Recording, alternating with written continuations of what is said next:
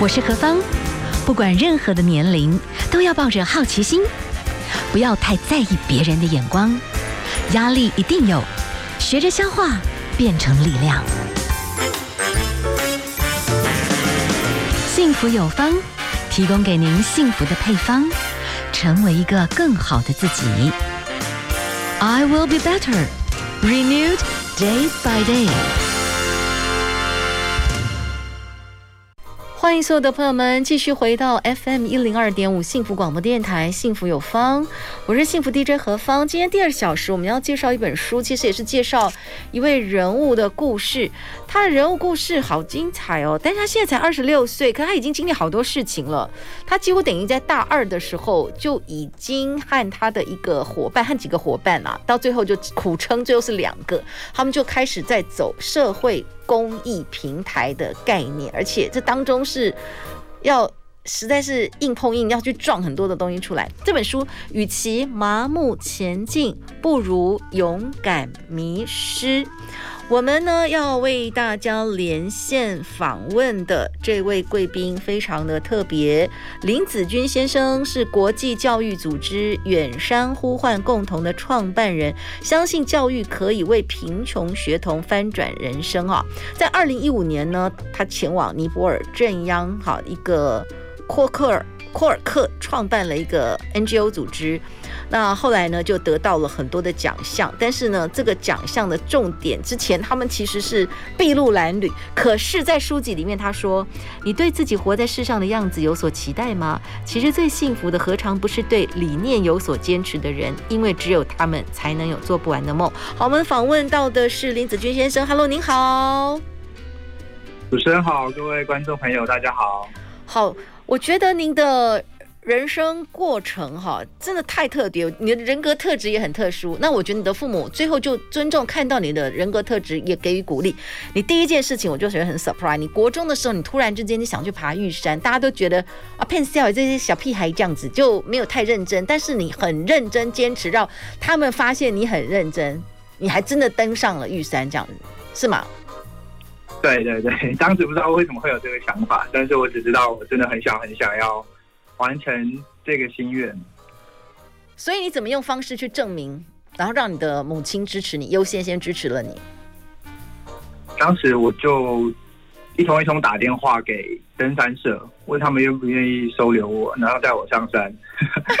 大家想 想当然，就是没人想要收留一个十三岁的小孩。嗯、那后来我就直接打到那个玉山国家公园管理处。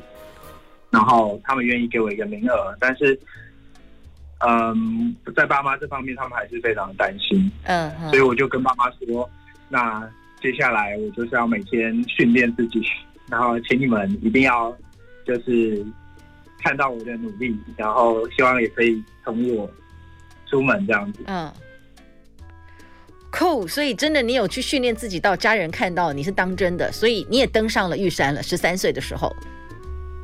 对对对，但是回头看，我觉得反而更珍贵的过程是争取这个机会的过程，然后跟爸妈沟通的过程是影响后来蛮多的。嗯，好，在真正介绍你后来的这个乘风破浪的远山呼唤的这个 NGO 组织哈，我们先来谈你的人格特质，太有趣了。你是你高中的时候就去做过海外的志工服，而且你也到澳洲当背包客，你走的在台湾来讲，你真的走很前进哎，对不对？对，你家里的人就在看国中之后就知道你这个小朋友，其实你一旦决定要做这件事情，大概拦也拦不住。但是你又很有意志力，所以他们也就只好，我想也是担心了，但是就放心了。我是这个意思吗？对啊，我觉得我哥蛮固执的，但是也对啊，蛮让爸妈担心的。不过我我也会用很多实际的行动来证明我是认真想要做这些事。是你去澳洲哈当背包客，那其中有一个部分，我不晓得是不是在澳洲，还是说你从反正你的高中你就已经开始很独立，这跟我们台湾很多小朋友其实不太一样。我觉得我们台湾很多至少到十几岁的时候，父母大家都还是直升机父母，你知道吗？就嘚嘚嘚嘚嘚嘚嘚，只要有需求，父母是随时那种直升机就就放梯子下来了哦，不可能那么独立。但是你在国外其实看到很多跟你年轻很像的女孩呃人，然后曾经有一个你你很快帮他们解了一个数学题，但是他们给你的答案让你很惊讶，你不知道你是超前还是落后，对不对？对对对，那时候因为我在澳洲都住在别人的沙发上面或者是背包旅馆，因为没什么钱，所以会认识蛮多青年的。结果就发现他们当时大学青年在。在做的暑假作业是二元一次方程式，就是台湾国中生在做的事情。x two x 嗯，二 x 加 y 等于什么什么？对对对，嗯，对啊，我们国中就要学这一些，但是国外的人他们到大学才学。只不过为什么会这样呢？因为他们把时间都花在探索自己，嗯，然后走的并不像我们自以为的那么超前，可是他们却在人生的选择上面是比我们更有把握的。哇哦！好，so special，我觉得好特殊，好，因为这样特殊的性格啦，我觉得你愿意去接受挑战，而且你真的去努力的去试，我觉得这了不得。但说看你这本书，你就觉得哇，真的要创出一条路来，就算是命定，其实真的也是要有非常强大的心智哈。我们先来欣赏一首曲，待会儿再来请教你好不好？我们来欣赏是维里安所带来的《因为爱》。现在时间下午的四点十六分，你所收听的节目 FM 一零二点五幸福广播电台幸福有方，我是幸福 DJ 何芳。哇，我们今天的幸福配方，这位来宾二十六岁，他从国中就登上了玉山，那高中的时候他一直，我觉得他蛮能够独立的，也能够独处，然后也蛮有执行能力的，这些事情就慢慢。促成造就，那眼界打开之后，虽然考上了，就是我们一般学生已经算是很棒的学校了，但是你心里面就是空。好，我们现在继续连线访问的是林子君，是我们的国际教育组织远山呼唤共同创办人。现在的这个 NGO 组织呢，其实在尼泊尔这边呢，去开创了一些的地区，让当地的一些孩子的就学率提升哈，所以也得到了我们国际的一些肯定。好，继续来请教一下林子君，其实听起来好，哎，好棒哦，好顺利哦。可是没有那么容易。你说世界上没有正道，当所有的人目光都注视着你，期待你跟随多数人的脚步前进，你要更该去确认自己的初衷。但是对于一个其实就是考上很好的学校的年轻的孩子，你心里面其实心里面还是觉得这是不满足。你当时觉得那就是一种迷惘吗？你考得很好，可是你心里面是迷惘的，是这样。对啊，因为我们小时候从小到大。好像每个在每个阶段都是为了考上下一所学校，例如说在国中三年，人生的目标就是考上一所好的高中，然后接下来就考上一所好的大学。然后当我在真的考上我心目中理想的大学的时候，才发现说自己没有探索过自己，然后也不了解自己是谁。所以就算我跟随了大家的指引，然后 也符合社会的期待，但是这些东西对我来说好像都没有什么实质的意义。你并不自闭耶，你学会用精彩的生活躲避迷惘，所以你那时候在台大的时候，你什么排球队、羽球队、网球队，然后台大足球校队，参加两个社团，学西班牙文跟德文，参加很多的活动，然后呢，揪同学是单车环岛、堵登山队上山，然后规划一项旅程等等。可是你心里面是空的，你觉得你开始一直在想，哎，是要成为别人眼中成功的案例重要，还是找到自己的路比较重要？天哪，你后来就一直为这个事情。困扰，可是你其实很忙，对不对？当时，对，因为只要一不忙的时候，一独处的时候，我就要面对着很多很多的迷惘。嗯，所以我当时其实一开始不知道怎么办，有点不知所措，所以我就 让自己去投入了很多活动，交了很多朋友，然后把大学生活弄得很精彩。但是我觉得，不管是我还是其他的大学生，其实都一样，我们到最后都还是要面对自己心里面的恐惧。嗯。然后那份恐惧是源自于我们从来没有去探索过自己，去找到自己想要的未来。嗯哼。因为其实你在高中的高一的时候就参加海外的志工服务，其实我觉得你那时候世界眼光打开，也许 maybe 就是你里面真的生命里面有一个 calling，它不是你的职业，也不是你为了要冒险，是有一个置业。所以后来呢，因缘际会，你就带尼泊尔这个。地震的一个地方，然后你就开始去参与了他们的一些孩子的教育的计划。我们从这边谈起好不好？嗯，好。当时大二的时候，尼泊我大二的时候，尼泊尔发生过大地震。那那时候的震央正好是我高中一年级去担任短期志工的地方。对。就这么凑巧。嗯，然后我当时第一次去高中去尼泊尔的时候，其实回来的时候，我心里面有很多疑惑跟愧疚感，因为我觉得我根本没有帮助到当地一个高中生，反而是当地人带给我更多的成长。嗯，所以我对于服务的本质产生很多的疑惑。那到大二的时候，因为当地有一些老师还跟我有联络，所以在地震之后，他们就希望我为他们去做募款。那时候我就心里面有一个愿望，就是说，我不只想要帮当地人做短期的賑灾服务，我更想要帮助他们的下一代去找到长远的改变之路。嗯，哇，好，但是这个目标非常非常的不错。但是说真的哦，以大二来讲，大家会觉得你们应该是玩假的吧？哈，就是有一个热心很好哦，要把书念完哦，应该是大家就是常常给你们的这种话，对不对？可是你们几乎等于从大二就某种概念在 NGO 上你就开始创业，只是说其实还是个孩子啦。说实在，很多的那个公益行销啊，这个实际的那个架构我没有很清楚。但是你们就勇于勇敢尝试，但是也有很多可歌可泣的故事，对不对？好，我们等下休息一下。对啊。待会儿请你来跟我们谈，就谈这几个点，我都觉得好不容易哦。好，我们先休息一下，我们来欣赏一首曲子，好吧？我们来欣赏《手牵手》。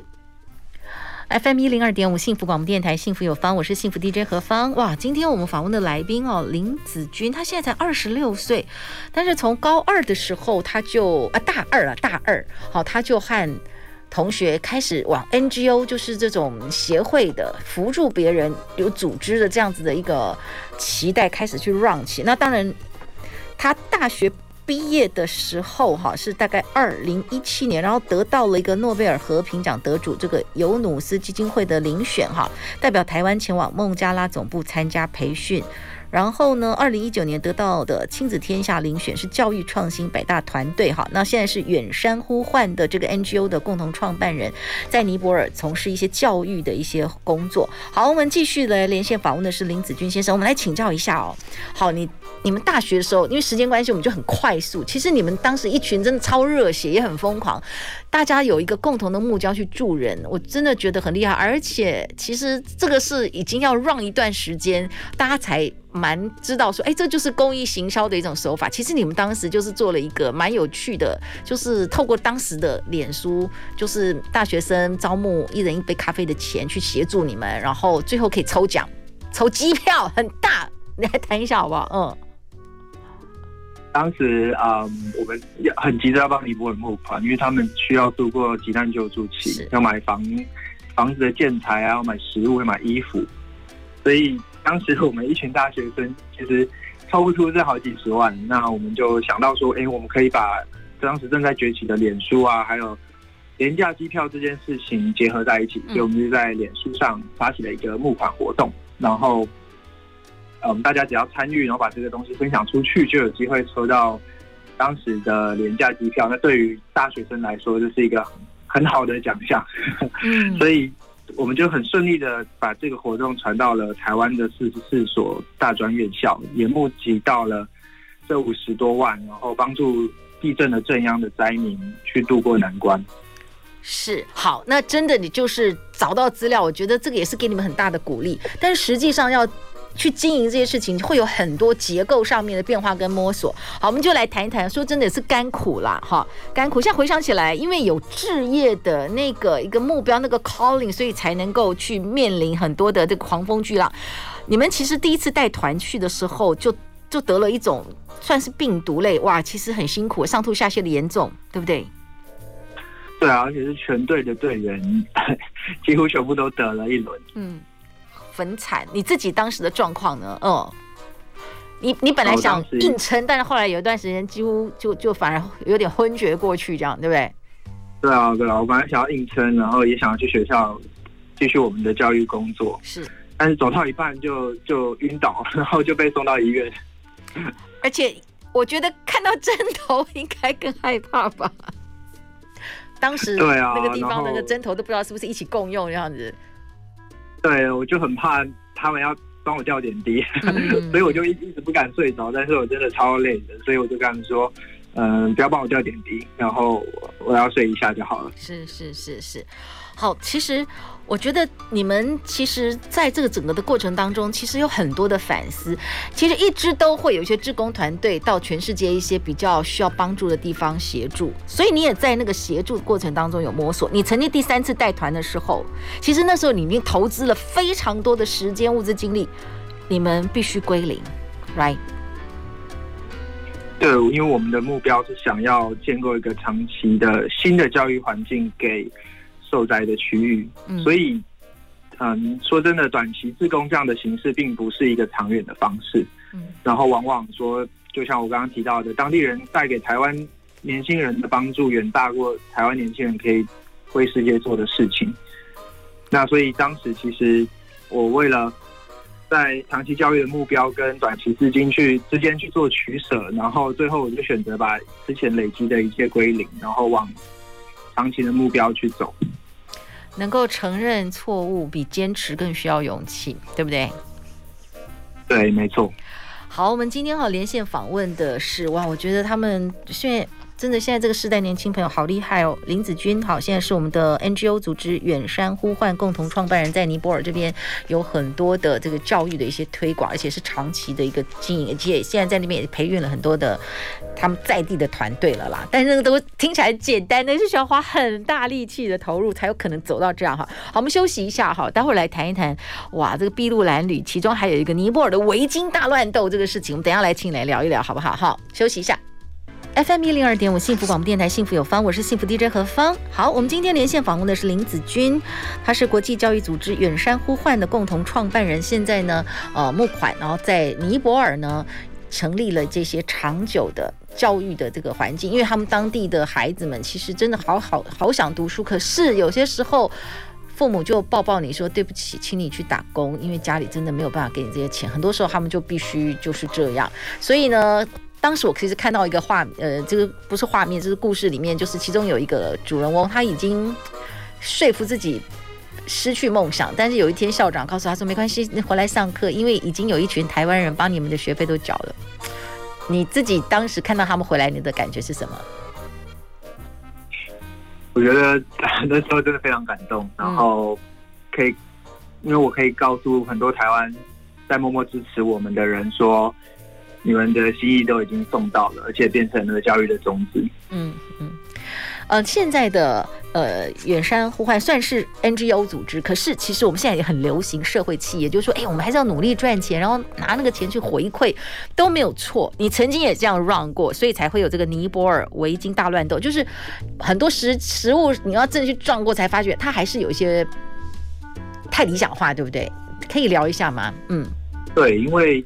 其实，在五年前我刚创办远山的时候，那时候社会企业是一个很夯的议题，是大家会觉得哇，我们有个我们有个商业模式，我们可以赚钱又可以帮助人，这是很好的。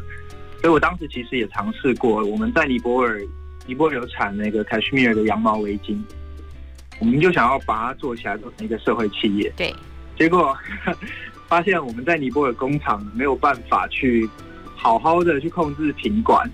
譬如说，我订了一百条红色围巾，里面会有红色、粉红色跟桃红色，然后尼泊尔人都会告诉你说，这些全部都是红色啊。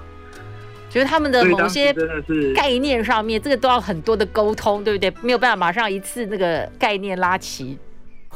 对啊，国家跟国家之间文化上面真的有很大的差别。然后更重要的事情是。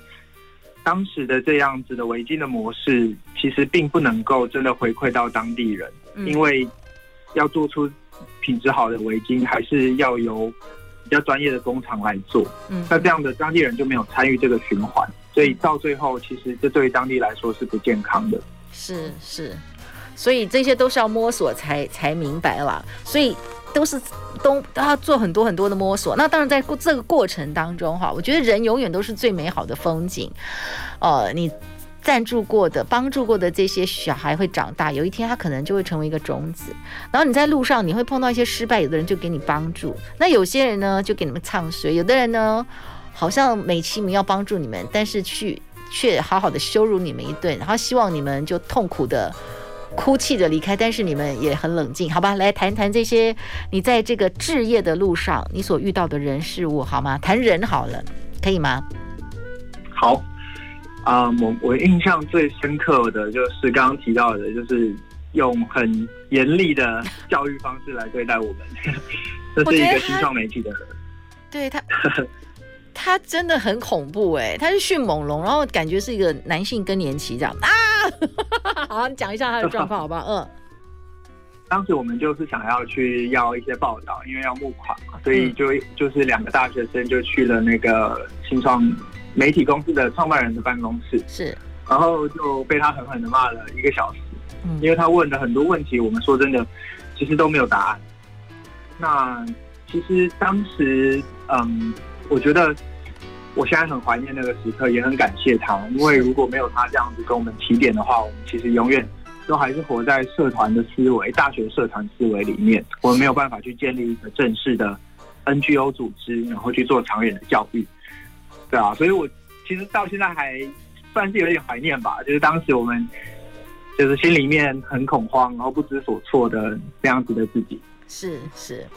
但是后来了，你们经过，当然我现在讲的，我觉得时间关系，我把你们当时所有的过程其实是浓缩的。说真的，这当中有过，你们到后来经过很多的摸索，其实哎，真正的另外一个团队，他其实真正的把你们拉高，让你们知道怎么样去更好的去把募款的这个所有的流程做好。这其实又是另外一种学习，对不对？又是另外一个贵人，同样其实都在告诉你一样的事情，right？对，我们当时很幸运的被介绍给，呃，有一间集资群众募资公司，叫做贝壳放大的执行长。然后当时他的公司也刚成立，他就有一个心愿，就是每年要帮助三个公益组织，嗯，来募款。然后我们很幸运，在学生时期就被选进去，然后可以跟台湾在这个领域最厉害的人学习。当时真的是很不可思议。嗯嗯，那我们因为有当时的学习，所以其实远山户外一直以来都可以跟捐款人有很好的互动，然后也可以提供给尼泊尔稳定的资金去发展。是，好，我们等一下休息一下啦。好，我们等一下来谈一谈，其实，在你的这个置业路上，包含江秀珍老师，还有你的伙伴 Emily，还有当时你在台大的教授，我觉得他们都很也蛮。有点奇葩哎、欸，但我觉得人生需要有这种奇葩，或者就是他真的看到你们在做一些事情，然后教授还特别的真的花一些时间，还跟你们去做一些很不一样的 research，对不对？好，我们等下休息一下哦，哈，待会回来，我们来欣赏明天会更好。FM 一零二点五幸福广播电台，幸福有方，我是幸福 DJ 何方。我们今天连线访问的是林子君，哈，是我们的国际教育组织远山呼唤的共同创办人。现在呢，主要者是在尼泊尔这边，哈，训练团队，那希望能够让他们的一个教育的这个水平更拉高，哈。我们现在拉到曾经他的书籍里面，哈，他们曾经在二零一六年的某个寒冷的夜晚，和他的 Emily 的一个合伙创办人一起进了一个办公室去。去拜会一个 key man 哈，然后呢，被骂了一顿。就刚才我们讲的，你的梦想我他妈他差的不在乎。然后他就讲说，你们为什么为什么这些人哈？我叫你干脆叫你不要做了啦，不要那么天真。你要知道哦，这个世界没有人在乎你的梦想啦哈。之前哦，另一组学生来，我也是这样告诉他们呐。我告诉你，我问到他们哭哎，因为一问三不知，你要来干嘛？拜托，不要浪费我的时间好吗？拿掉热情，你还剩下什么？哈，你觉得？你现在回想起来，有个人情绪控管，但是也有你们确实是真的没准备好吗？这样。对啊，其实我们当时还是大学生，我觉得真的很需要被点醒，这个社会的真实情况是什么样子。嗯，然后更重要的就是要完成一个梦想，其实你必须要有专业度，你必必须要有很多扎实的实力。嗯，那有很多学习是我们当时应该要去做的。是。所以，如果不够痛，不要骗自己在成长。那个时候，你为什么会有这个标题？是你们已经走到哪里了？对。那个时候，我们正要刚开始成立组织，然后要让组织从大学走进社会，然后尝试存活下来。所以，其实每一天我都在很担心组织会不会隔天就没有 没有资金了，或者是说我们在尼泊尔的做的专案到底够不够好？嗯。所以，其实。我当时每一天都是早上工早上就起来工作，然后工作到晚上十点，就过着这种日复一日过着这样的生活，嗯、那压力真的蛮大的。是，就是生怕梦想掉进悬崖了，分分秒秒其实是有煎熬的。虽然你知道你在做的事情是对，但是你没有放弃啦。但是那个过程是煎熬的。他其实，在整个过程里面，其实还是有很多很不错的朋友。先来介绍你的合伙人好不好？Emily，你们是同学吗？哦、对不对？对，他是我大学的同学。然后其实大学有蛮多经济系的同学都有参与这个行动的。对，对，但是到最后大家都会觉得哇，这条路太困难了，真的走得下去吗？然后。嗯是不是人生有其他的比较安全的路线可以走？所以最后就剩下我们两个出了社会，然后做了这个公益组织。嗯哼。那 Emily 她是一个个性跟我完全相反的人，书中也有提到，就是我们真的是在所有所有的思考上都是很相反，但是唯一共同点就是我们都很固执。所以有很多我们都彼此各自坚持的事情，那到最后。很幸运，就是可以透过沟通，然后取得共识。嗯，那走到现在，其实组织因为有两个蛮互补的共同创办人，所以也才能稳定发展。是，好，其实哈，在整个路上都有蛮多，我觉得他们个性也都很真。然后个性，说真的，这些你的贵人哈，我觉得他们个性很真，因为很多时候，有的人给你们拍拍手，他不会在某些时候给你们这么特殊的一些。观念或者是协助啦，等一下我们休息一下好不好？请你帮我们介绍一下江秀珍老师啦。台大经济系当时有几个老师，好不好？FM 一零二点五幸福广播电台，幸福有方，我是幸福 DJ 何芳。我们刚刚欣赏的是杨培安的《风中的羽翼》。我们连线访问的是，呃，我们的林子君，也是我们的国际教育组织远山呼唤的共同创办人。他的出的这本书，与其麻木前进，不如勇敢迷失。所谓的迷失，是因为这个世界告诉我们什么是成功，可是你开始要有一个嗅觉，我一定是按着别人的期待来过我的人生，我要找到我的志业，他找到了。好，林子君，请你跟我们来介绍一下这个远山呼唤现在的一些呃经营的一个状况，好吗？好，远山呼唤是一个国际教育组织，我们现在的任务是为世界种植教育。我们目前在帮助尼泊尔有五千五百位孩子。嗯，长期的从国小升学到高中来完成他们的教育，是，哇哦，这个任重道远，五千五百位蛮多哎，是，所以现在就是你们也慢慢培养了种子老师团队在当地啦，在地啦，然后你们就开始就是做更多的这个企划，来让更多人知道你们在做的事情。目前的状态是这样子。对，我们在尼泊尔有一个在地团队。是是，好，我在整个过程当中哈，其实从无到有，今天时间关系没有办法说实在，整个看一遍你才会。如果你真的想创业，我觉得可能可以来看那个，我觉得你会比较知道哇，那个每个人心路历程是有有时候会有 suffer 啦，但是那个 suffer 里面就是可能有疼痛，可是又觉得也有甘甜。你现在的感觉是这样吗？对，但是当当时的 suffer 真的很严重。最 suffer，现在回想起来是什么？受苦的。最 suffer 的就是，其实就是当呃大家 团队大家在一开始没有嗯、呃、把服务做得很准确的时候，其实当时是心理压力最大的，嗯、因为我们真的很想要帮助远方的孩童去获得教育。是。所以在摸索过程当中，你你你期待，可是就要做到好，这个步骤要经过很多很多千锤百炼，才会越来越 OK，整个才会更到位啦，对不对？对，过程中有获得许多人的帮助。好，我来谈一谈江江老师，好吧？江秀珍老师。好，江秀珍老师，她是一个呃台湾的女性登山家，她完攀世界七大洲最高峰跟圣母峰两次。是。